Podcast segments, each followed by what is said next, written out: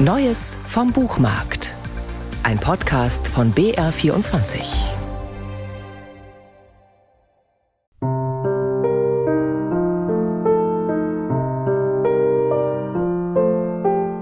Das Meer. Seine Weite, sein langer Atem, der sich in Wellen zeigt. Die Bewegung des Hin und Her, immer da, niemals gleich. Das ruhige Meer, das tobende Meer, die Naturgewalt, der unendliche Horizont. Immer schon hat es sich Künstlerinnen und Künstler geholt, hat sie verschlungen, sich in deren Fantasie hineingeschrieben. Thomas Mann zum Beispiel, der Schriftsteller Nobelpreisträger Der Zauberer. Mann vom Meer nennt Volker Weidermann sein Buch über Thomas Mann und die Liebe seines Lebens. Im Gespräch mit Knut Kortzen für die Sendung Divan äußert sich Volker Weidermann folgendermaßen.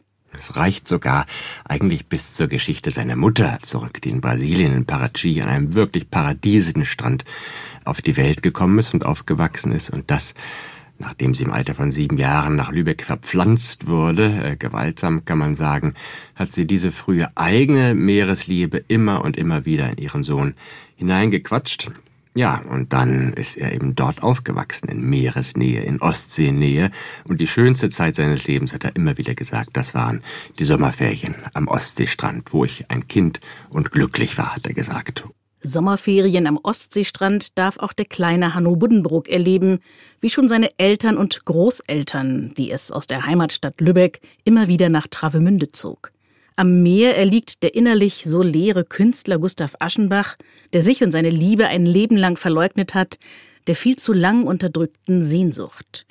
Und sogar in den Schweizer Bergen im Umfeld von Davos ist das Meer zu finden.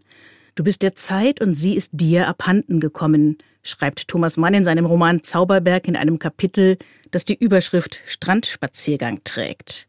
Er beschreibt den mit Tang und kleinen Muscheln bestreuten Grund, den großen, weiten, milden Wind, die Schaumzungen der vorangetriebenen und wieder rückwärts wallenden See und fordert sein Lesepublikum auf, doch die Augen zu schließen, geborgen von Ewigkeit. Und, später hat er betont, auf jeder Seite seines Werkes ist das Meer lebendig, auch dort, wo nicht ausdrücklich davon die Rede ist, auch dort, wo er in der Wüste in Ägypten ist, wo er in den Bergen von Davos ist, aber es ist im Grunde die Landschaft seines Herzens, kann man sagen, die überall durchschimmert. Volker Weidemann folgt diesem Mann vom Meer, als nehme er Spuren im Sand auf.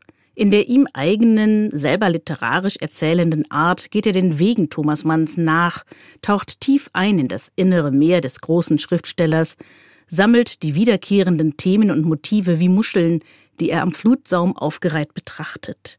Und so ergibt sich nach der Lektüre dieser ungewöhnlichen, sehr süffig zu lesenden Biografie ein stellenweise ganz anderes Bild des Schriftstellers, der doch in der Regel als äußerst kontrolliert äußerlich korrekt bis zur Perfektion wahrgenommen wird. Dieser Mann vom Meer ist eben durchaus ein Wasserwesen, wendig, weich und wundersam. Insofern, ja, habe ich versucht, dieses Motiv auf möglichst vielen Seiten aufzuspüren und die Werke neu zu lesen, aber auch das Leben Thomas Manns ein bisschen neu zu lesen durch diese Meeresverzauberung. Volker Weidermann lädt mit seinem Buch Mann vom Meer dazu ein, Thomas Mann und die Liebe seines Lebens neu kennenzulernen. Jetzt erschienen bei Kiepenheuer und Witsch.